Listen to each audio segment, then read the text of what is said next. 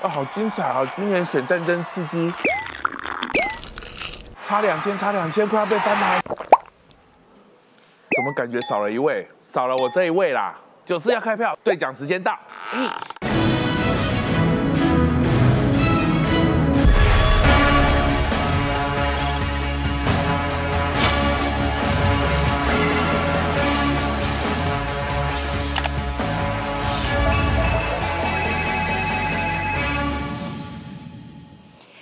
安，欢迎收看九四要科四，我是杨秀晶。刚刚你看到的可爱四叉猫，它今天也在现场哦。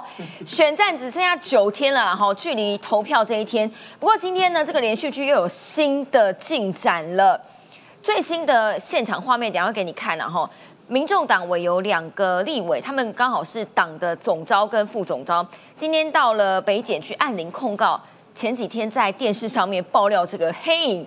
A 助理，他们就讲说：“那你到底是谁呀？你可以站出来，我们来正面对决好了。”但是话真的不要说太早。就在我们直播开始之前，just now，四叉猫又收到了另外一个助理，哈，前助理给他的一个录音档，总共五分钟，里面到底讲了什么？大概就是叫你说你不要去随便乱爆料哦，可能会有什么什么下场哦。内容讲了什么？等下四叉猫。会告诉你，但是呢，这件事情可能越烧越大。为什么呢？民进党的立委何志伟他爆料说，大家都在关注说那个 Jack 李呀，李中庭怎么都没有出现呢？原来是两周前就已经出国了，现在不在台湾呢。何志伟就质疑说：“这个难道叫做畏罪潜逃吗？新竹市的选情到底怎么样撼动全国选情？今天四个来宾跟我们一起讨论。先介绍四叉猫，大家好。他很少出，因为你很少出现在现场，你每次都跟我们连线呢。还有雨韶老师好，秀琴好，大家晚安。还有今天国中生佩姐王思琪，大家好。还有今天这个也是讲话很有分量，这个是全台湾跟全亲民党最强的。文胆没有之一，坤玉哥好，哎，主持人各位观众大家好。今天会找他来，因为他之前也短暂的，然后待过民众党跟柯文哲的身边，会有一些大家不知道。他说这叫做鬼故事，等一下来跟你讲。今天这个哈新闻我稍微讲一下，他们今天民众党团这个是立委邱成远，就是被点名，不是说五个立委吗？全部都被拖下水了。其中两个，一个是总招邱成远，另外一个是立委张其禄，他挂的是民众党的副总召。今天他们在按铃控告之前就开了一个记者会，意思大概就是说他们会告这个没有出现的 A 助理，所以呢，他就说到底哪一个是人头？你说啊，哪一个是公费助理没有在执行国会工作？你说啊，那我们就来正面对决好了。张琪禄他讲，我觉得他讲的有点太细了。他说责任额叫做募款责任额，没有用人头，所以我们的责任就是立委自己想办法。但是这一句是关键。他说：“我们不是一个人到党团，我们本来哈就有一个人要做这种事情啊。然后这些党团干部幕僚的工作重叠，到底有什么好意外的？昨天张义善哈，就是前民众党的中央委员说，这个都是柯文哲党主席指示的，因为他希望可以以党领政。这到底有没有违法？也不知道。来看一下，你可以去查每一个接公费的助理有这个人保薪资啊，好的责任募款责任。”任何那没有什么，我们用人头，各立委自己去想办法。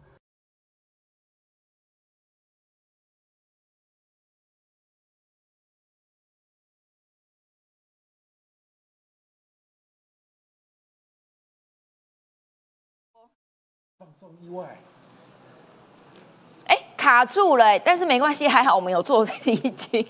重点他们是说呢，反正要去告那个助理啦，哈。只是现在这些委员办公室都有他的管理机制，劳资双方都协定，他们之前就讲过了。但是他们今天必须做这个动作，意思就是以至亲。可是今天呢，何志伟说，李中庭啊，Jack 李高红安的男朋友，原来早在两个礼拜以前。就不在台湾了耶。何志伟说：“这叫不叫做畏罪潜逃？”我先讲到这里，因为我实在太想听四叉猫到底收到了什么录音档。今天这个助理，你刚刚讲说不是我们现在看到的台面上那些助理，就还有别人就对了。呃，我今天早上就是来九四要客诉之前，就是有助理跟我联系。那这位助理就是目前没有被编号，所以就是个之前还没有露面过的助理吧。然后他传给我一份五分钟左右的录音档，内容我也听完了。嗯，内容大概就是讲说，就是他们威胁恐吓前助理，然后嗯，细节不能讲，因为如果讲细节，因为细节不能讲，细节讲的话就知道说是哪位助理录音的嘛，哦对啊，所以不能讲细节。那大概内容就是威胁恐吓前助理嘛，然后助理那位助理也说要不要放出来，他们还在考虑。因为所以我就说我尊重他们的决定。那个他们如果决定放出来的话，我也会帮忙分享。嗯然后那如果最后他们决定最后不放出来的话，我也是尊重他们。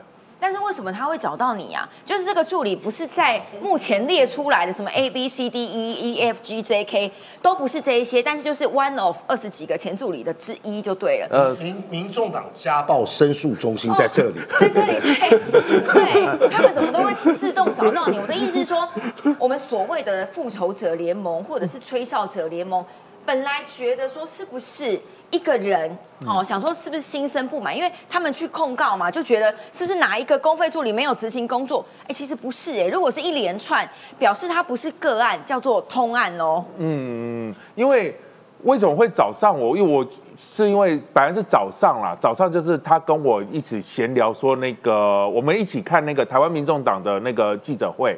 就是线上就讲，哎、他讲哪一句，两个就两个人一一搭一唱在那边聊天，就想说，哎、他在去年一月份的时候，他们才推过那个吹哨者法案的，嗯那怎么还不到两年的时间呢？现在就要交出那个匿名者 A 助理是谁？然后我们就是两个就聊着聊着就不胜唏嘘嘛。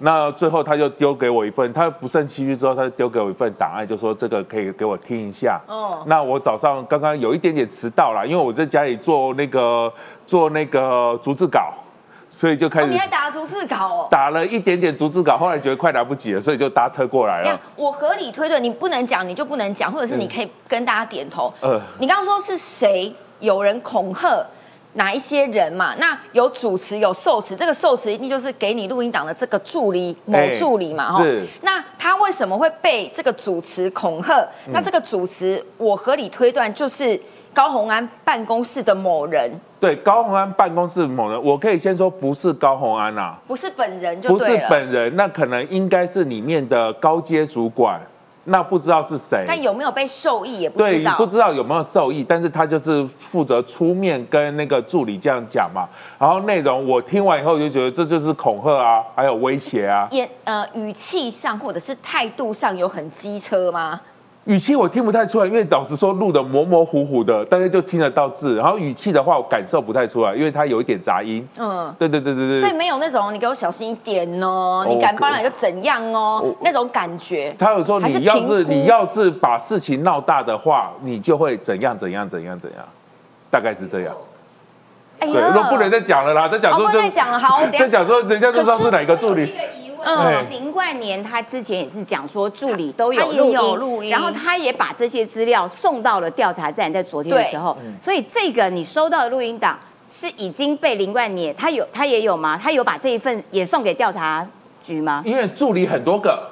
那我不知道说那个林冠年收到录音档是不是跟？也许也许每个个助理都有一份录音档啊，哦自保啊，嗯对不对？也许他收到的跟我收到的又不一样，所以我们也不知道说有多少。因为这几天其实大家不是已经有人在先后爆料说有录录音档啊，有人在录音自保啊，嗯所以也许大家收到的份不是不一样。我先说我收到这是五分钟的啦，如果收到不是五分钟，就不是我的这一份，好不好？用分。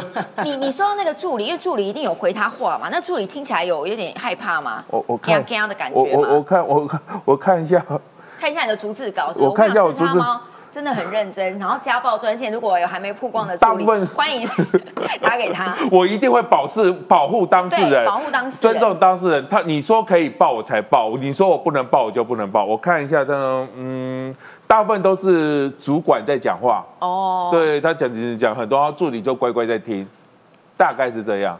好，但是长达五分钟，如果这个人要碎碎念或者是恐吓他，长达五分钟也是件不容易的事。但是目前的市政看起来，就是可能呃林冠年哈这个前民众党的竹北党部执行长，他前几天有来过我们节目，他昨天已经把所有他手上的资料，可能也包括录音档，但不一定是叉猫手上的这个。送到了北基站去，好，现在北检正式的分案调查了，所以所有的案子都已经在检调手上，好，他昨天去地的时候还讲了这一句，我看的也是有点吓到。他说这个吹哨者人物至少超过五位，我们知道嘛，助理压力都很大啦，尤其还听到黑白两道都在找他们，因为高委员非常忙哈，到处找现任跟前任的助理，希望这些助理可以照他的意思来讲，但是只要剪掉来问助理们，现在都说他们会把了解的资讯都是跟剪掉讲真的就对了。那我我先请教一下坤玉大哥，我不太明白为什么黑白两道都在找这些助理，因为这些助理应该都是，如果没记错的话，可能都是很年轻的，二十几岁啦。然后因为看那个薪资表，其实薪水真的都不高啦。为什么会把黑道扯进来这件事情里头？这个事情其实从刚才四叉猫的那个录音就可以理解嘛。他们现在呃高办想要压这件事嘛，好，所以他就会打给各个助理，那，那那个要压这种事情的手法就跟老共是一样嘛，文攻武吓嘛，好，就是呃一定会恐吓你说，如果你乱讲话就会怎样怎样怎样怎样怎样怎样，好，那。呃，是不是有武赫？我们现在不敢确定嘛，因为现在只有林冠年一个人讲，而且他也没有收到子弹，好，那个那个还没有到那个地步，那他可能会心生恐惧了，好，啊，但是这种事情也不是没有，因为照以前政治界的呃某一些地方选举的惯例，那然后就就是如果你要爆料啊，你要对谁不利，可能另外一方就会找人来给你倒啊，那但是你也不知道倒的人，那他有时候讲话就很。很狠啊，有时候很文雅啊，但是会让你心生恐惧。比如说，呃，对啦，出名爆料出名，呃，很风光了哈，啊，但是身体健康更重要啊。啊，就就比比如说这种，这种，哎，对啊，你你你你你你说他是不是黑道恐吓？很难讲。就说你家人的安全要注意一下。他最近去哪里哪里了吧？是不是这样？嗯，明年的生日我还我也还想参加。对，你昨天去什么什么餐厅哦？你是不是最近很忙？我要不要我去帮你接小孩？哦，对对，小孩小孩。我看这还是最恐怖的。啊，我们以前，我们以前地方选举的时候都碰过。地方了哦。啊，对啊，就在在乡下，只要出了台北以后，那个世界有时候有点乱了。那个很乱，好不好？吓那个那个现在已经好很多了，嗯，所以这可能是他，是是他们自己觉得恐惧，或者是先打预防针。哦，所以你自己认识高红安吗？你在那时候帮柯文哲的时候，他还没有。呃呃，我先澄清一下，那个我跟柯文哲，我没有进过柯文哲团队。哦好啊，那个，所以我还能活到现在。好，那个，因为 我刚刚说。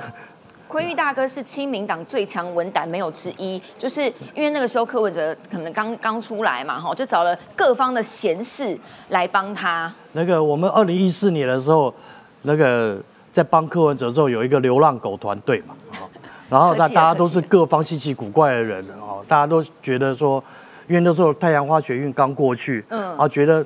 一个新政治是一个可以期待的事情，所以很多人都下去帮忙。那你现在看他，因为昨天包括了易善，你也认识嘛？哈，前民进民众党的中央委员，今天他们去提高，意思就是说，呃，昨天张义善有点证实了，说像这些什么立委互相用来用去啊，党团的人交换啊，是柯文哲当时指示的。那他们的意思是说，哦，张义善先生时间比较久远的啦，哈，这些东西我们没有照做。柯文哲那个时候的意向是往这个方向走的吗？这个我就不是很清楚，这其实是张义善比较清楚。好，那么。因为他那时候中央委员，因为我后来鬼故事听太多了以后，我就离他们有一点距离。现在有有什么那个你所谓的鬼故事是我们不知道，或者是可以推想到他哦，真的可能是这样哦，待人处事可能是这样哦。我随便举一个例子来讲啊，呃，最早听到了一个鬼故事，最早的那一个，注意听哦，鬼故事要来了。最早听到那个鬼故事叫做刘坤礼，好，我的学弟，好，你知道刘坤礼在二零一四年帮了多大的忙？整个监票部队是他一手组起来的。嗯，那选完以后呢，传说有人推荐他好进市府，然后车文哲把他否决掉，那也就算了，反正这个市长本来就有他用人的权利。对，好，大家也不是求这个。然后呢，刘国礼后来就因为他那时候很惨，他他当流浪教师。嗯，然后他就那时候他去应征一个好像是台北体育大学，那时候刚改制。嗯，好。然后那是市府完全可以可以 control 的。然后他去这个应征专任教师，嗯，然后应征专任教师一直走走走走走到戴霞岭，好，然后这个他在戴霞岭看了资历的时候，然后就说了，哦，原来你帮科比，你跟科比很熟，啊、然后后来这个就没消息了，然后他就打电话去问他旁边的人，才知道说戴嘉玲后来好像有打电话去市长办公室，嗯，然后然后问科比说，这个你跟刘坤礼是不是很熟？嗯，然后科比说我跟他不熟，那那刘坤礼就崩溃了，他他后来讲到这个故事的时候哦，他跟我讲到这个故事的时候，那个讲的眼泪都快出来，可是那个不是什么什么失落，而是寒心，你懂意思吗？那哎，我我我我整整个半年一年，对，我都我都撩下去去，帮你，哎，哎，那时候没有薪，几乎没有薪水，一开始，然后大家全部都是、哦。都是下去什么压了身家，什么压了各党各派的好朋友，那来来修理你的，好，然后这样我压呃整个压下去嗯帮你，然后我只拜托你，还不是叫你打电话，人家打电话给你的时候，你跟我讲一个好话，可不可以？其实你只要关心几句就好了对你只要你只要说对对对对，他有在帮我很大的忙，对对。这样就好了。结果你这个都不愿意哦我到底是哪里得罪你？你懂意思啊？那个叫寒心。寒心啊，他跟这一次的这些助理一样，啊，其实是很多人他的他可能在这个工作室，你要知道像高虹安那种脾气哈，他的他办公室的那个离职率是立法院高的出名的。对对，好，然后为什么会高的出名？我我我这样我这样讲哈，立法院的助理能够超待过一年以上的，那就叫老贼。好，一年就叫老对一年就很资深，对，一个会了期大概就要换一批，然后能够待到一年就很资深了，这叫老贼。哎，你你知道那个那个都是超耐操的人，而且有一些他还是老助理转过去的，那更耐操，他完全知道立法院怎么做，这样操操操操操，然后高虹安又每天会要求很高，嗯，那这种状况下面，他能够那能能够应付下来，都是好都是好人才。所以今天这一些，呃，我记得是邱成元讲的，他还特别，我们刚刚影片坏掉那一段，他其实有讲说，这些助理都很辛苦，我们知道，所以我们很感谢他们。只是现在讲吼，是不是有点来不及了？于超老师，这里面啊，真的又是鬼话连篇，什么意思呢？其实是要有三大块，以党领政，我们说有三大块嘛。对，第一个委员的公费助理，第二个党团的公费助理，第三个他们没有回答是什么？他们把那个委员的公费助理啊，跟党团公费助理发明一个东西，叫做助理大水库理论啊。简单来讲就是缴获来缴获去嘛，对不对？哎人才共用。啊，简简单来讲，做党团的事情跟做啊委员的的事情哪有什么不对？这是灰色地带。张义善昨天已经解释过，但是他们没有回答一点啊，什么？啊，我们不是有智库吗？不是说这些钱啊，还有流到智库是什么？是民众党的、欸所以说什么叫做国库通党库？你们这边混淆大水库理论，你没有回答大家一个问题啊？什么问题？钱有没有流向民众党嘛？有没有流向民众党的智库嘛？昨天大家都质疑啦，啊，你之前寄生国会，民众党的这些人呢，跑到党团里面去做文宣的事情，这些被踢爆，你们有回答这个吗？没有。但是现在这个哈，呃，因为今天他们讲说没关系，大家站出来正面对决。好，这个就是正面对决的例子。刚刚新出来的判例，主角是一个国民党的前高雄市议员，哈、陈议员，他几乎案情跟高虹安这个有点像，大家可以比一比。用人头助理也是低薪高报。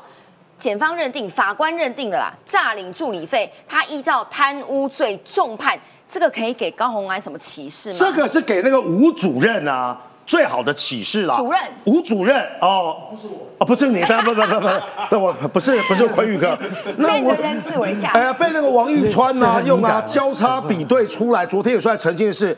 我的薪水通通都一次性，我只是没有去刷而已。我不知道到底有多少钱入账，我只知道我很认真工作。我跟你讲，这位吴主任说法就跟这位助理的说法一样。这位助理呢，先在呃侦讯的时候说什么？说的就是啊啊，我都没有刷哈、我都不知道我有多少薪资啊。等我要离职了之后呢，去刷才发现，哎，好像少了一点呢。但想说不要计较，算了。这是他在侦讯的时候说的。然后呢，在法庭上他说什么？他说啊，我我我本来就不太能够加班呐，晚上我不能加班，所以呢，我有跟他们讲啊，我不能加班。但你你那个加班费，我后来就退，有报到我的部分呢，我就退给回捐给呃这个所谓的呃呃议员。检座就直接要问他，你在那个庭讯的时候是这么说的，现在要这么说的，你这样叫做什么？你这样叫做伪证哦，前后不一，哪个才是真实的状况？他才和盘托出嘛。后来呢，犯意良善，所以说呢，基本上呢，就给他呢，好像是缓刑还是轻缓刑嘛。所以这件事情告诉到两个人哦，第一个高安，你以为可以用他这样的说法？所谓的低薪高报，很多人都很多说辞啊。比如我，我刚才再重复一次。第二，哦，我不知道，我没有去刷。等我离职的时候，我才发现，啊，我的薪水少了。但没关系啊，呃，委委员呐，议员对我也很好，我也不计较。这不就是吴主任现在说辞吗？他说呢，他工作期间他从来都没有刷过，哎，我都不知道我多少薪资入账，哎，就真的很不缺钱哦。那你可以回去现在刷给大家。看一看嘛，你把每月的那个薪资入账公布给大家看嘛，你就知道那个落差在哪里嘛。还有呢，应缴额，那位吴主任应缴额啊，基本上也缴的非常非常多，我记得是排名第二的。所以你看，一审提前正正姓女助理低薪高报，却向法官说自愿回追薪水，被抓包嘛？因为就是这样讲的，对不对？然后还有自愿嘛，还见过一名人头助理在服务服务处做事作伪证。不是说过吗？Jack 到底有没有在立法院？没有啊。结果呢？如果今天高安某位哦 F 助理啦哦水母那一位说有啊，我都看到 Jack 来立法院啊，你的状况就会跟他一模一样，当场被公诉检察官抓包，直接签文伪证罪，嗯，七年以下。另外十三名这些的助理也在法庭说谎被抓包，被法官依职权告发伪证罪。你看。侦办这个诈领费的检察官说，虚设人头、低薪高报，都是典型诈领助理助理费的手法。你说是人头好了，或叫车手好了，或叫工具人也都可以啊，或是呢自由球员。面对司法调查时，坦然以对，据实陈述。检方考虑到，你看都会重新、从轻、从宽认定，给予缓起诉等轻微的处罚。所以啊，我跟各位说这一段有个结论啊。请问这些助理啊，不要倒果为因啊！为什么他们 A 先生或是呢不知道编号多少的要给四叉猫？两点，快走投无路了嘛！高安办公室威胁人家，高安办办公室要他串供，不是只有一个人配合吗？另外十一个觉得这个上报杨毅说的嘛，另外十一个不敢啊，为什么？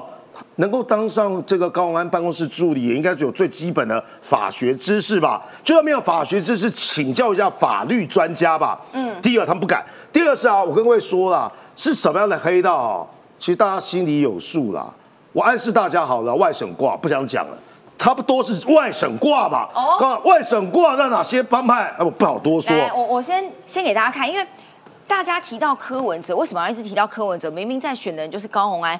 刚刚坤玉大哥讲的那个鬼故事，哈，就是柯文哲对人哈完全不一样。但是他昨天怎么样挺高虹安的？他甚至讲出来了，我看你这样快挂掉的感觉，我真的觉得很对不起你。可是会一翻头，大家问他这些张义善讲的，或者是你是不是有指挥以党领政等等，你看柯文哲怎么回应的？我们没有去什么什么人头人头助理，雇这些人就是做立法院的事。台北市长柯文哲一脸铁青，强调立法院民众党团绝对没有人头助理。一讲完，转头就走。党，你有要求这样的事情吗？不管媒体如何追问，柯文哲都只说交给党团回应。摄影记者还当场摔倒，但没想到柯文哲看了一眼之后，确实把旁人拨开，直接离开，全程还都板着脸。我现在看，我现在看你会笑出来，我就安安慰多了。你前几天那个样子，我觉得哇，最好对不起你。你最想要吃的最。怀念的小吃是什么？吃我是很随便的，有得吃就好了。那个我也很喜欢吃贡丸的。我也很喜欢吃贡丸，贡丸跟这件事到底有什么关系？我最后讲完哦，助理的压力为什么很大呢？我问过皇帝，你跟他同台，如果这个时候呢，市政都已经掌握了，这时候想要再做污点证人，来得及吗？来不及了。是哦你做污点证人呢、或是能够换取认罪协商，是因为你的证词、你的自白对案情有重大突破。嗯，但现阶段减掉掌握的东西越来越多，不论是林冠联的，不论是林根人的，不论是四叉猫的，或是其他助理啊，不知道有没有自己啊去检举？请问这个是比赛抢第一名的啦，你抢那个最最后第十名、第十一名，意思是一样的，所以这些助理要自保啊，升级转为污点证人，争取免刑，侦查中自白，依法请求减轻其刑，像刚才那个样子。可是呢，随着时间的递延，也就是呢，这件事情的真相跟相关的事证，检检方越丰富的话，这些人要被轻判转为污点证人的几率就相对较低，所以这就是为什么这几天这些助理们纷纷向上报杨毅啊，像四叉报、像林冠年呐、等等，或是呢张义成议员出来说话看不下去的原因啦。四大汪，你刚刚那个直播哈，因为我我听完坤玉哥讲的那个，我就觉得对照柯文哲对高虹安真的是一零对一千呐、好，那个感觉完全不一样。等一下再跟你讲他怎么对黄珊珊，但是那个直播你昨天有看吗？他昨天的完全力挺高红安啊，呃，我昨天有从头到尾把直播看完，我看完就觉得我干嘛浪费这个时间？感想是对，敢想，其实我有从里面揭露，他除了就是立体高红安，他说那个高虹安瘦了一圈嘛，然后怎么样怎么样，然后中间有换一下主持人，变成那个高虹安的发言人徐千晴嘛，哦，那个可爱美女，对，然后呃再再又换回高红安，所以就是他们就是三轮呃那个，可是那部直播影片其实比较像是就是访问柯文哲，哦呃都是访问柯文，然后柯文哲就快问快答，所以反而不太是那个高虹安就是做这一阵子的呃澄清。但是我跟你讲，我昨天一边看一边写他的那个经典金句，我随便念几句呃给你们听。你说谁高虹安的那个柯文哲，柯文哲他他昨天就讲说，他就说站在咨询台上，哎，我这个有读书的被一群没读书的在咨询，真受不了。就觉得说，哦，那柯文哲市长，你愿不愿意讲一下，说是哪些市议员他们都没读书，例如有哪些之类的？例如 例如有谁没有读书？柯文哲敢不敢讲？然后他还他心中想的第一个应该是简书培，我我猜啊，我猜啊。然后还有讲什么，就是说没有人理你，就表示你不重要；要是有人出征你，表示你的工作非常；要是没有人出征你的话，表示你的工作非常失败，因为人家根本不理你。他的意思就是说，你是有认真工作才会被出征。哦对，就哦，然后他还有一个不招人忌是庸才，对，他还讲个最重要的。他说：“我们台北市的那个整套系统有实战八年的经验，哦将来就整套系统送给高鸿安拿去用就可以，高鸿安不用再发明了。所以只要高鸿安选上那个新竹市长的话，台北经验新竹实现。我我不知道哎、因为这样子吼，柯文哲自己跟高鸿安一直要绑在一起，只是现在高鸿安，我不知道他在新竹足足有有这么大的影响力。他现在是挂民众党的新竹市跟新竹县党部好的主委哦，哦，所以呢，记不记得他那一天挂着点滴，然后中间站了一个宣明志，跑去找了国民党的新竹县长候选人，当然也是现任的杨文科来拍了一张合照。哦，大家都在想说，是不是你就是故意操作蓝白河？再来，国民党新竹有三个地方要选，啊，一个是新竹县嘛，另外一个是新竹市，还有一个地方叫竹北市，哦，竹北市。现在国民党在竹北市有自己的候选人，就是立委林维洲，这个大家应该都认识。所以呢，高虹安就主动去串联了两个国民党的候选人。但是关键来了，这个林冠年哦，他是挂民众党，但之前被高虹安给开除党籍了。但是至少你还是自己人吧？你现在串联了另外一个国民党的，就把他弃掉了，把自己前民众党的人给弃掉了。然后现在呢，最傻眼的，我们每天都在讨论他，但他真的变成边缘人了。国民党的新竹市长候选人林根仁，听说这几天韩国瑜还是有情有义的要帮他去站台，但是现在我我不知道高虹安的。政治操作有没有这么厉害？这个是一个网红英地大帝，他到新竹市去，到处都看到高洪安在挂抢救呢。现在为什么要高洪安要挂抢救？对，的确很很少见说这个呃要选县市首长的挂抢救。不过那个感觉上应该是那个叶国文涉嫌贿选的叶国文，他这个是不是？对，感觉应该是他贴的，对，就是他哦，对，就是四楼变七楼那一个。对，他是大呃房屋的那个大富翁嘛，对对，然后他的房屋都会哦进行这个有机体长大的这个过程了，应该是叶国文他的他弄的这个布条，然后高鸿安跟他挂在一起一起抢救。现在的状况是说，哦，柯文哲没有办法放掉。高鸿安，因为新竹他之前说什么做一万二之类的，新竹是他的最大的根据地，因为他自己本身要选二零二四嘛。那如果高鸿安这一个没有了的话，对于他要选总统来说，的确是一件更困难的事情。而且现在也只剩下几天就要投票，他没有办法在这个时候去切割掉高鸿安，他只能挺下去，挺赢了就有，挺没有呃就是挺了，就算没有的话啊，总就跟现在放弃他的后果是一样嘛，所以他只好持续的挺下去。那现在白的想法当然就是说，我就必须持续的塑造出只有两强对决，嗯，所以呢，我白声势知名度也高嘛，所以我就要吸这些蓝的嘛，所以高鸿安才会去营造说，你看哦，我跟杨文科有见面哦，这个蓝的票可以顺利的流过来这个地方，所以林根人你们就不用管他了，真正能够打败邪恶万恶的民进党的只有我高鸿安一个人，所以你们所有蓝的票都要支持高鸿安。那对于蓝国民党的这些选民来说，为什么林根人看起来还是嗯柔柔弱弱的，就是一直没有办法？他一一方面也被蓝营自己喊卡了嘛，不准再攻喽。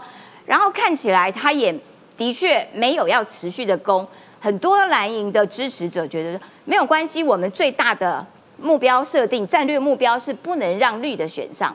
那至于说高鸿安接下来有没有可能进土城？有没有可能去褫夺公权？我们新竹市没有市长的话，那我们就进行补选啊。我们补选的时候再还给林根人一个公道。对，地有方些人是地方上是有在这样子的，，而且重点是他们现在在讲的是下架柯建明，连沈惠红三个字都没提到，直接下架柯建明。现在高鸿安在操作的是。打背后老板战吗？记不记得昨天有个证件发表会，他前面一开场就把郭台铭的照片给秀出来了耶。对，他就说他有两个老板嘛，一定会问这个郭台铭啊跟柯文哲的意见，所以蓝营当然是柯建明为寇仇啦，眼中钉，所以他当然要用一个下架柯建明，但老柯也在新竹好几十年了啦，没有这么容易就被他下架，但是他这些都是战术运用，他的战术就是希望把所有蓝跟白的票能够集合成一个大桶，所以哦高鸿安跑去竹北啊，你看我跟这个这个什么州啊，林维州一起，然后完全不管白银自己还有提名一个竹北市长候选人林冠年呢。如果你们政党要合作，我觉得有几个问题啊，就是说你你其实的确应该在提名之前就先进行一个一呃一起一起的这个初选，两党合作的初选。当初民进党对对对，哪有人家不要把没有说都已经各自提名，你现在已经没有办法退选的状况底下，你才这边谈政党要合作，这个实在是说不过去。第二个重点是说，过去民进党有过跟柯文哲合作的潜潜力，痛不痛？超级痛，伤不伤？元气大伤，花了那么多的时间，好不容易把柯文哲给甩掉，那所以国民党一直看到这样子的教训，但是仍然不愿意学习。接下来你的血就会持续的往白银去输血，哦你把白输输血输大了，把柯文哲他一旦有了新竹，你觉得他会分一杯羹给你国民党吗？你想得美嘞！你你慢慢去做梦吧，不可能养大了就是养大了，它大了你就小了，这是国民党一直学不乖的一个很重要原因。对他大了你就小。等一下我们继续看下去，会有二零二四告诉你每一个人到底在打什么算盘。但是呢，这一局哈、台北市也非常重要。中资这件事情，蒋万安前几天讲说啊，美国人都不担心了，你民进党在担心什么？结果选战剩下倒数第九天了，这件事情他还是没有讲清楚。但是他今天换了一个方向，反打民进党一把。来看一下。陈世忠先生，他过去在当北医台北医学大学的董事，当时他们也到中国大陆哦去参加北医大和宁波医疗中心的交流活动，甚至哦北医大他们的董事长还特别致辞的时候说，哦，这是北医大跟宁波市哦卫生委员会他们共同合作，哦，开启了一个成功的典范。所以陈忠先生，你的抗中保台的 DNA 嘞？哎，只是说你的戏骨经验是什么？那你当市长这些经验是不是可以好借助，让台北的市政能够做得更好？那只不过是后来他发觉，就是说那些经验并没有办法引用在台北，就就是这样子而已。好，所以一看团工身边人去做行李，什么做行李，黑龙无意义啦。去过大陆很多访问，大家都去过。我觉得这也没有什么特别的，所以也不需要特别去强调谁去过谁没去过。所以国民党去的更多，不是吗？这样只是五十步笑百步而已啊，也没有必要。两岸的交流本来就应该正常化。黄珊珊醒过来了，是不是？现在沙卡都越来越激烈了，只是。我我猫猫还是对为什么蒋万安要拖了五天才辞立委这件事情，觉得有黑人问号。哦 是这样的啦，因为我们都知道当初蔡壁如嘛，他的那个学历的他的硕士问题，然后他就说只要有疑虑，他直接辞立委，而且他也是说到做到，就是直接当天就辞掉了。那可是呢，另外一个就是那个蒋万安嘛，蒋万安他那个时候他公宣布说要辞立委，是在一个好像是在菜市场还是哪里少。接到一半忽然讲的，对，就也没有什么盛大声明，就随随性在路边就讲说他辞立委，就讲完之后大家就笑说，哎，辞立委是有多难，是要走多远，然后被人家爆料说已经过了五天了还没辞，然后一直到昨天好像才正式辞啊，花了五六天的时间，就是立法院可能很大，他要走很久吧。不是有一个最大的关键呢，我们可以假设一下吧。为什么到十六号才辞？我跟各位报告一下，立法委员的薪水十五号入账。哦，是啊，我没有说怎么样，我只是我我我只告诉大家，立法委员的薪水是十五号入账。但是邦邦手上有一个板子，他到底是为了助理要领年终吗？这是另外一个说法。呃，他应该是领不到年终，因为十二月一号就是之后就是没有年终了，所以他没有做满十二个月嘛。但是薪水可以，就是没有领到年终，但是薪水可以多赚一个月也好。大概是这个意思啦。他可能希望他是个好老板，可以给助理发奖金，不要跟高红安一样还要回缴，好不好？只是现在这件事情，刚刚大家听到了嘛？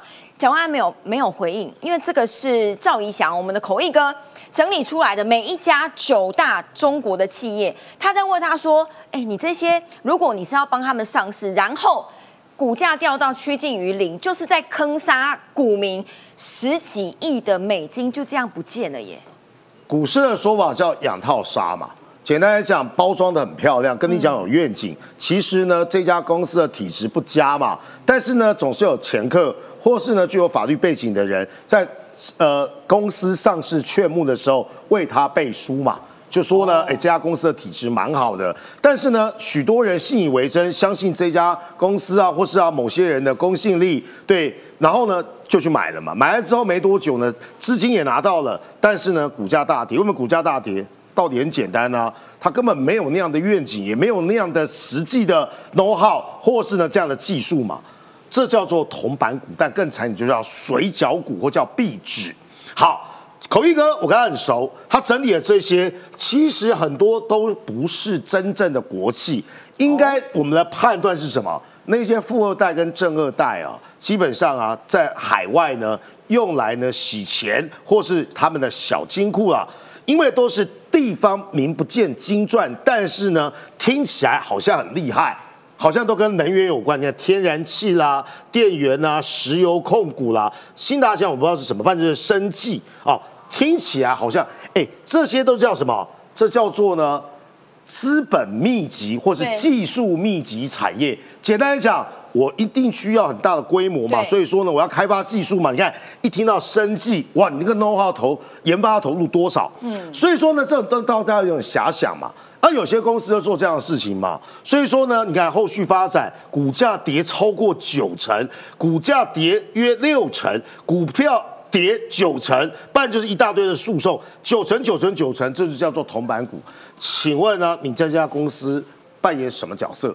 最好不是我所假设的嘛。哦，公开劝募说明的时候讲的一口好话，公司都很有愿景，结果帮人家做养套杀，蒋万安回应了吗？没有。接下来你看，陈时中竞选总部啊说，蒋万安为九家中系服务坑杀股民。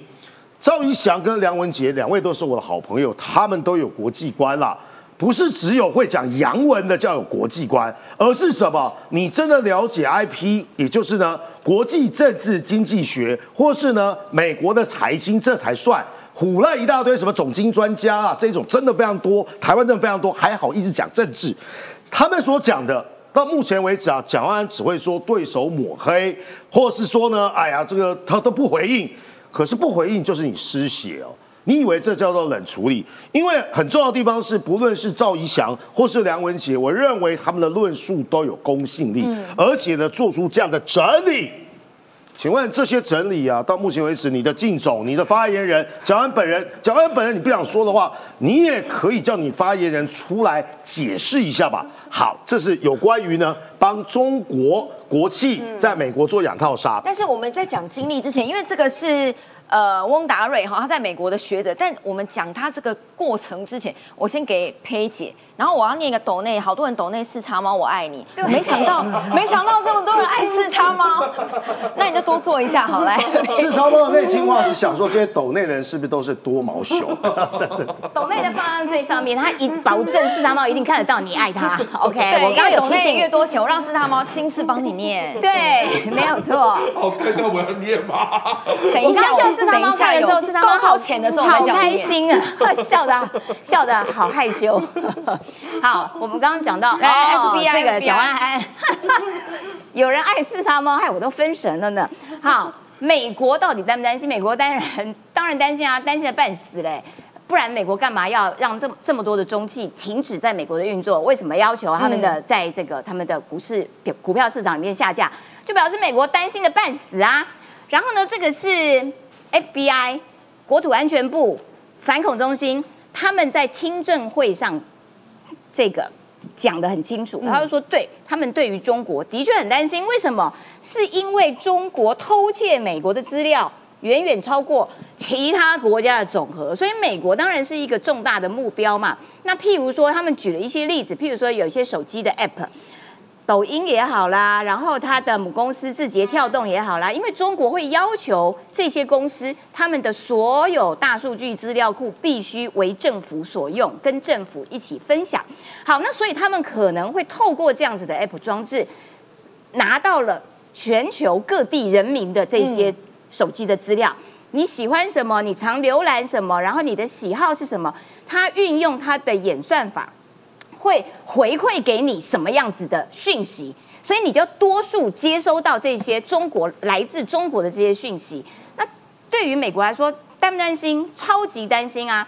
那所以现在蒋万安的选举策略就是制造蓝绿双方对决，只要蓝绿对决，我蒋万安就会有胜算。所以他不断的用一种仇恨式的，用一种谩骂式的来攻击陈时中。他没有在理黄珊珊了嘛？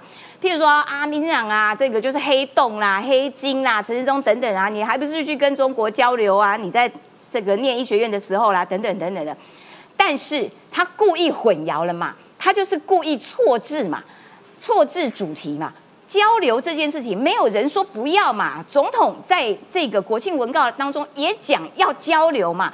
人民间的那个交流，跟你蒋万安是不是涉？涉及了帮中国企业募资，吸收了大量的这些，不管是资金也好，资讯也好，壮大中国的国际势力，让中国可以在全球竞争之下取得一个优势的地位嘛？这个才是问题的关键呢！啊，叫你讲清楚是有什么好不能讲的？我呸！你蒋万安哦，终于呸了，好久没呸了，对，很久没呸了。就说这些疑问难道不应该解释一下吗？你要当你要当台北市长的人，难道不需要解释吗？啊，你都不用解释，然后就去骂别人，你故意的错置了那个概念，我觉得其心可疑。如果你不说，真的是本节目的鲶鱼效应，我有一点吃醋。对，大家都爱四叉对，我跟你讲，每个人都卯足了决心，我呸你讲完，然后跟四叉猫竞争。但是我不禁还是要推荐一部电影，因为刚刚讲到这个 FBI 的哈，中国怎么靠数据偷走全世界的各资？现在 Netflix 上有一篇很冷门的电影，是荷兰人拍的，荷兰文的电影，叫做 Take Over。呃，中文好像叫翻成骇客接管，它就是在讲一个荷兰的电动巴士怎么样把数据传到中国的政府里面去。这个讲的，我我就是跟那个 FBI 人讲的一模一样。但是讲完到底没讲清楚的还有什么？这件事不是什么罪大恶极，然后可能顶多就是碰轰啦，你吹嘘你的经验很厉害，但是这个学者讲的话，我们好像要听一听。这个翁达瑞就是陈时奋教授，可以号称呢政坛照妖镜跟抓漏者，凡是有碰轰、吹嘘、论文抄袭、兼职，他通通用学者研究调查方式呢，把大家现行给大家看。你可以发现啊，蒋万安跟高虹安有一个共同的特性，对，哇，那三十块太好了，佩姐，对对对，三百块这个我一定要先乱，是他猫？你要念出来，黑了，最爱猫猫，我赢了，我赢了，我赢了。我的表情有点等一下会不会就要脱衣服了？好担心啊！回答你，邵老师。我说高虹安呐，跟啊蒋万安呐，都有共同的特性，以为拿自己的学霸学历呢，先呢先声夺人，然后以后讲的所有东西都对了。还有我分析在看董内有多少钱，两两个在比较，谢票露出你的胸部。好，还我快讲不下来。所以呢，他们都有一种。莫名的骄傲感呐，但这种莫名骄傲感，如果是真的话，那也就算了啦。就像马英九一样，你这个靠加分才上建中台大，然后呢靠呢终身奖学金才去美国念书，而且那时候美国对啊第三世界国家的这种政要呢都有优待，我不知道这有什么好骄傲的。你看哦，四件事情：落榜、解雇、停权、歇业，这是什么？滨州大学它要营造的是无缝接轨。我从台湾去宾宾州大学 Penn State 好学校哎，是直接进去的。但翁达瑞是美国教授抓包说呢，你根本是延迟入学，你是先去补所谓的大学先修班，把学分给补齐之后呢，再念研究所。其实这也没有什么嘛，对不对？这只能证明说呢，你勤奋好学嘛。可是蒋万安刻意忽略这个事实。我不知道为什么要刻意忽略，因为蓝营的人可能都觉得学霸很厉害，像我们蒋安安啊，基本上啊，就比那些台巴士啊或者台湾狼啊，他厉害啊。好，这个就学时间有落差。第二是什么？两家事务所的间隔时间不对。你看人家都讲时间差哦，这里面有一个 A 式快攻，什么意思呢？他认为说呢，哎，两家事务所都用我，代表我的才能跟我的能力应该是很强的。不是的，蒋万安呢，他说。二零零九年四月到六月只间隔两个月，这代表是什么？我摩擦性失业啊，找工作叫摩擦性失业，只有两个月，两个月之后我就立刻有了。就翁达瑞告诉大家说呢，是间隔十个月，你失业是十个月，这十个月呢，你有领什么东西，或是呢，你应该情绪非常非常低落。失业十个月，就滨州大学毕业人来讲，那简直匪夷所思嘛。第三个自行创业的时间也不对，什么意思呢？简单讲，你这可能犯了跟高安同样的毛病。他说他创了自己事务所，在两家事务所过水之后，然后呢，这个呢登堂入室，自己搞事务所，很厉害吧？哎，如果按照不被踢爆的话，念学霸学校，两家事务所用他。自己出来创业，那众人一等一人才啊，难怪他会说呢自己的戏骨经验。那关键在哪里？其实啊，他被翁达瑞抓到是什么？你跟高安一样啦，一边上班一面创业。简单讲，你脚挖来跨挖歪，在第二家事务所的时候呢，你也同时在外面创业，所以呢，你可能也康前公司的凯。最后是什么呢？他又说，你看哇，他多厉害，有学历，两家事务所自己创业。接下来我当律师事务所的合伙人，哎，在美国的律师事务所的合伙人不得了哦，嗯，因为呢，律师事务所大部分都是无限公司，不是有限公司啊，所以啊，一个律师有被告，各位看那个李律啊，陈昌伟，那个赔的都是几亿的天价，但是又碰空，什么意思呢？你担任呢合伙人时间，他说将近十一年呐，从二零一一年啊一直到现在。但是蒋万在二零一三年就离开美国了，二零一五年就选立委了，哪来十一年的合伙人？他并没有继续在美国执业。其实这些事情都是小事，可是可以看出一个人的心态。那个心态叫什么呢？勿以善小而不为，勿以恶小而为之。高安如此，蒋万安。三思而后行啦，最好回应大家的这个质疑啦。既然我们是知识型的 YouTuber，我们还是有求证了真正的美国的律师来看这个翁达瑞讲的对不对？好，有两个点啊，一个是说，其实他是加州的律师嘛，因为翁达瑞有质疑说，那你怎么考上还落榜？但其实加州的律师确实还蛮难考的，如果跟什么纽约州比起来，确实录取率比较低。然后翁达瑞其中还有一个质疑说，如果看学历哈，你怎么没有？你大学正大毕业之后，你直接下一个学历就叫做宾州大学的法学博士，就是这个 J.D. 哈，Judas Doctor。但是呢，我们查了一下，宾州大学有法学院，哈，Penn Law 法学院里面呢，通常大家会先念 L.L.M，就是所谓的硕士学位，就是 Master of Law。大家的路径就是先硕士再博士。但是确实，我们求证了那个纽约的律师，他说对。如果你真的有关系，或者是你厉害的不得了，你确实是可以直接去念法学博士。如果你 handle 的来，所以不知道蒋万安到底是刻意不想提呢，还是你真的就像这个纽约律师讲的一样，背后真的有 something。刚刚呃佩姐又获得了三十三块斗内，然后很多网友就在帮。吴坤玉大哥做点 JPG，他想说吴坤玉大哥怎么傻眼？然后这节目哪样呢？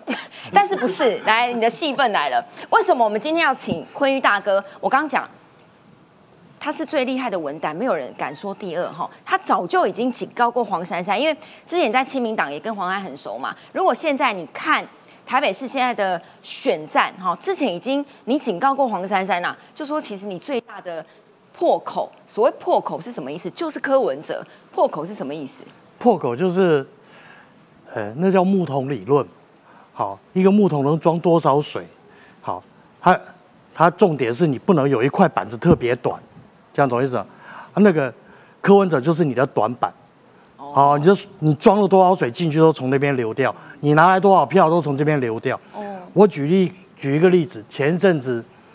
呃，陈世忠那边出一堆状况，有些绿的看不下去的时候，就会纷纷来跟我讲说：“哎，我觉得黄珊珊不错，哎，我我有点想要去投黄珊珊的。”那然后然后没有多久哦，不到一个礼拜哦，然后又来找我，就说：“可是我看到柯文哲都投不下去呢。”这叫做破口啊！是家暴中心的专线，然后你是柯文哲这边受难者专线就对了。不是，就是那个。呃抱怨专线，抱怨专线，那个那个有那个呃受难者有什么心情不好的生命线，对对对对，差不多都是他处理完了以后，然后再来找我吃饭这样子。哎，我肉肉当主席嘛哈，然后所以所以要找我吃肉来化解心里的怨恨这样。然后最这些光是听这几年听了，嗯，柯家这个每个来抱怨的哈，来来来申诉的哈，来来来来。你看讲他的鬼故事了，就已经听到头都昏了。但是如果是这样的话，因为黄珊珊在台北市确实，如果跟高鸿安比起来，他跟柯文哲的距离是比高鸿安远很多的。所以台北市这个选情，你目前怎么样观察？他还不够，会不会有什么气保？大家都在问。他还不够，好，就不够。对，不够，不够远。被柯文哲害的。对，不够远。好，也就是说，也就是说，他必须有一个独立的性格。啊，他要很明显。事实上，黄我我我这样我这样举例来讲哈，黄珊珊，他比如说他对待助理的方式啊，他是一个不把钱当钱的老板，他还会带花花上百万带助理去出国旅游的，上百万啊？对啊，他自己掏腰包，他掏腰包，他自己掏腰包，因为他做律师还有收入嘛，好，所以所以所以他其实很大方。助理为什么他的助理都可以多半都跟了他二十几年，那是有道理的。那个不只是钱的问题，就是说他的风格是不一样。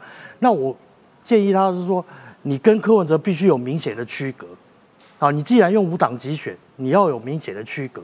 那你必须做自己，你没有办法做自己的话，你就会被柯文哲拖走，而你会被他同化。你你觉得他现在有拉到蒋万安的票吗？呃，其实没有，没有啊。啊，其实其实没有，因为还是年轻人的票。呃，在。上一次那一波里面，其实蒋万蒋万那个票，其实大部分都回归了。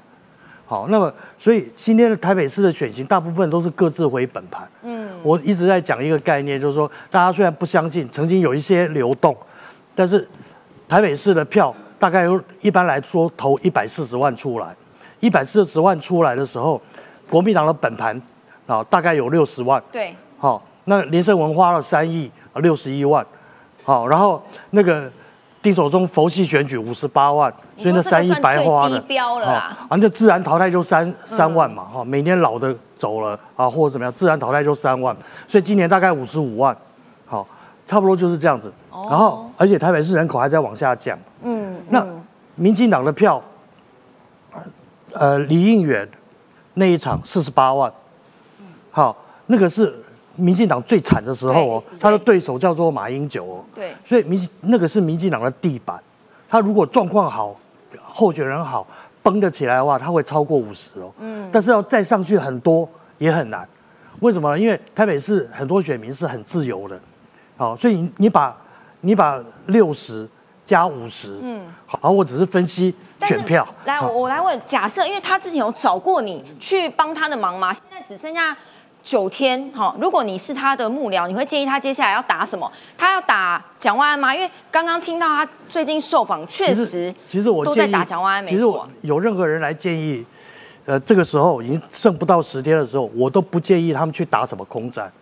空战基基本上面是在前一个月就要打完的，嗯，好像高鸿安这件事情他是意外，嗯，好，那么这个最后的这个这九天你就打陆战就对了，你去扫街也好，然后你去拜票也好，你去办大型造势也好，你就是打陆战，陆战如果你打不起来，啊你就没有用。那我举一个例子来讲，这个二零一八年啊，柯文哲最后发现状况不对了。他最后七天都在干嘛？每天扫街。他后来不是讲说他走到腿都快断了吗？对。啊，那时候是每天扫街用走的，那那能够捞回来多少票他不知道啊。但是其实到最后的阶段，大家就是拼命打陆战就对。嗯，对。对，继续打陆战。但是我不知道国民党现在是已经很有信心了，还是怎样哈？还没有打完这一场，剩下九天就已经在想两年后的那一场。这个是风传媒的一篇报道，他把现在蓝营哈国民党里面到底每个人在想什么写了出来哈，就是白话文，不管是做梦也好，或者是有一些不具名的人士透露也好，一个是号称要赢三十万票以上的。侯友谊，另外一个呢是现在党主席朱立伦，他说还没有放弃二零二四。如果哈这一次六都里面，这是这个报道里面讲，六都里面国民党拿了四都的话，然后其他的包括现在激战的澎湖啦，还有刚刚讲的新竹市也好，还有呃苗栗也好，随便民进党拿几都去没关系，只要六都里面有四，朱立伦就有二零二四的钥匙了哦。最关键的还是这个啦，侯友谊哈，他虽然只会讲好好做事，可是呢，哎，现在大家还是很关注他现在的盘算是这样的，他为什么要一直拉拢郭台铭？哈，因为这报道里面讲了，可能有两个渊源，一个是因为郭台铭的父亲也曾经当过警察，所以呢。如果侯友谊他想要在二零二四年出现，你要不就是参加国民党的初选哦，可能跟呃朱立伦一起来初选啊，或者是跟谁初选，但是呢，评估可能出现的几率不大。这就是为什么柯文哲之前有讲过一句话，大家记得吗？侯友谊需要黄袍加身啦，这个黄袍会不会就是郭台铭呢？然后呢，这个报道里面还写，大家都问说。柯文哲还有希望吗？因为这几天大家留言就说高虹安事件之后，哦，柯文哲二零二四年不用想了啦。但我猜他还是很想，知道吗？因为柯文哲最近呢，还是继续帮高虹安服险，就跟佩姐讲的一样，高虹安现在是他唯一的希望。但是侯友谊如果真的要拿二零二四的钥匙，他要回答两岸问题啊，他要回答他要不要接受马英九跟韩国瑜的九二共识，什么一中各表，现在没有一中各表这种东西了，所以他唯一的希望。会是郭台铭吗？于超老师，我觉得大家先搞清楚，我们现在选的是县市首长，但是呢，有意问鼎二零二四的蓝营或是非绿人士。不是鸭子划水，根本就是超前部署。各位，你要想想看哦，你投给侯友谊啊的下场是什么？是成就侯友谊啊，去登大位。这个票的意义在哪里？雨潮老师三百块喝茶太多钱了，我一定要念。林德三百块侯丽玲。对对对，站在两位美女的中间，总是会有一点好处的。你看，我还是很会，我还是很会聊天的哦。侯友谊啊在做哪些部署？你是他也都知道，马英九口中的或是蓝营正统的九二共识一中各表根本不会有市长啊。嗯讲这个呢，最多只有韩粉会投啦。啊但是啊，靠韩粉选的是韩国瑜自己就选不上总统，靠韩粉。而且呢，韩粉现在萎缩的那么多，有用吗？所以在论述上他做调整。嗯第二是什么？在位置上呢，基本上很灵活，很有弹性。什么意思啊？侯友谊啊，不排除你看他的想法，这叫互补。侯友谊被视为国民党的本土派嘛，对也就是呢，国民党内部啊，永远都有外省挂跟本土派之间的斗争嘛。外省挂的人就不用讲，像马英九这些人嘛，蒋万安这些人嘛，他们自以为自高人一等，瞧不起那个什么，好不好？你个本土的这一种，可是本土接地气啊，而且现在侯友谊可视为蓝营之中呢最有票的诸侯之一啦。各位不会应该想，当然连那个那个卢秀燕都有点起心动念，不然他跟高安十指紧扣干嘛？你看他心机重到什么地步？我付没关系啊，对啊，为了让我自己有位置。更重要的地方是呢，这叫互补嘛。国民党的外省挂跟国民党的本土挂，国民党的群众基础加上郭台铭啊丰沛的资源，他挣我付没关系。所以你想想看，侯友谊现阶段定下了这几个想定跟这几个目标，而且说要赢林佳龙三十万，因为这三十万就是他的底气啦。因为这个他就可以做这些操作，如果没有的话，他可能还是归回来好好做事，好好做市长。所以我就说、啊，这个报道跟我所听到莱茵告诉我的故事是很逼真的。对过来是什么？郭台铭啊，从来也没有呢放弃呢二零二四的梦想。只是呢，我昨天看到呢，民众党有一位什么淡江的教授说，民进党或是啊这些绿营名嘴批评高文安、揍高文安，是为了干嘛呢？担心郭科和。讲这根本是鬼话，什么意思呢？郭台铭根本不把柯文哲放在眼里。二零一九年，我们知道什么狮子跟老虎之间的搭配根本不可能嘛。而且刚才我们佩佩姐讲的非常好，跟柯文哲合作都被他过河拆桥，不然就是呢这个刻薄寡恩。郭台铭这么精明能干的人，要合作也选择效益最大化的合作对象嘛。所以结论非常简单，这叫各怀鬼胎，把这次选举当过水，当跷跷板。什么跷跷板呢？通往总统府的跷跷板。所以啊，在这里最后呼吁啊，各位选民不分蓝绿啊，我们到底要投给好好做事挂在嘴里，还是认真做事，或是呢，真的是呢正面形象？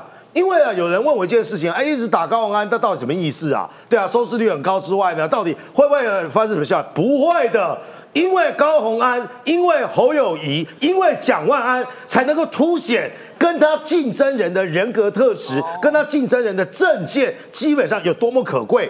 有人投机，有人小资女，有人假挖来快挖来，有人只想仰望二零二四。那我问大家，陈时中是不是告诉大家，这是我最后一份公职？如果选上了，嗯，沈惠荣是不是用他自己的交通专业提出很多的政策跟论述？民进党哪一个人现在要选的，就已经开始在想啊，我二零二四要干嘛，有什么位置？所以这是两者之间最大差别。我我最后想要问猫猫，对，你觉得二零二四年柯文哲还有希望吗？因为很多网友听到高虹安哈最多的留言，我看大家都说啊，柯文哲二零二四没了啦，还有吗？可是柯文哲他毕竟有一张总统选票嘛，有那他的入场券啦、他有一张总统入场券，那他手上拿着这张总统入场券，会有谁来跟他合作？我们现在还不清楚嘛。如果真的有一个厉害的人跟他合作，或许他真的有希望。但会上吗？不知道，但至少 至少有机会嘛，对不对？啊，讲难听一点啊，他要是太早没落，这次要是选不好，他就直接消失，我们也觉得无聊啦。哦 对我还希望他能够再撑个半年啦，就是再挣扎一下，让我们笑一下，好不好但？你一直打他，可能就撑不到半年让我了。打小力点，打小力点我打小力点，然后可以再多活半年，好不好？今天两个那个申诉专线，如果有人有冤屈，有一请找严重啊，这是生命线，那是心理智商，是张老师。我们用年龄分好了，三十岁以下找猫猫，然后呢，四十岁以上找坤。刚刚又收到坤严重了你又收到？哎，等一下，你又收到什么？我不是知道民呃民政党内部想要跟我爆料的东西，对跟跟跟高红安没关。我哦说这个晚一点，等晚上我再帮你处理。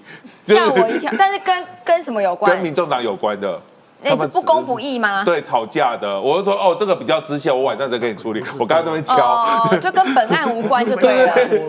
真的都会找我，你看节目才播到一半，又有人找我了。所以有人要下夜配，欢迎哦，好不好？我们这个节目散播率太强了，感谢大家，明天见哦，继续锁定，记得按订阅哦，如果还没按的，拜拜。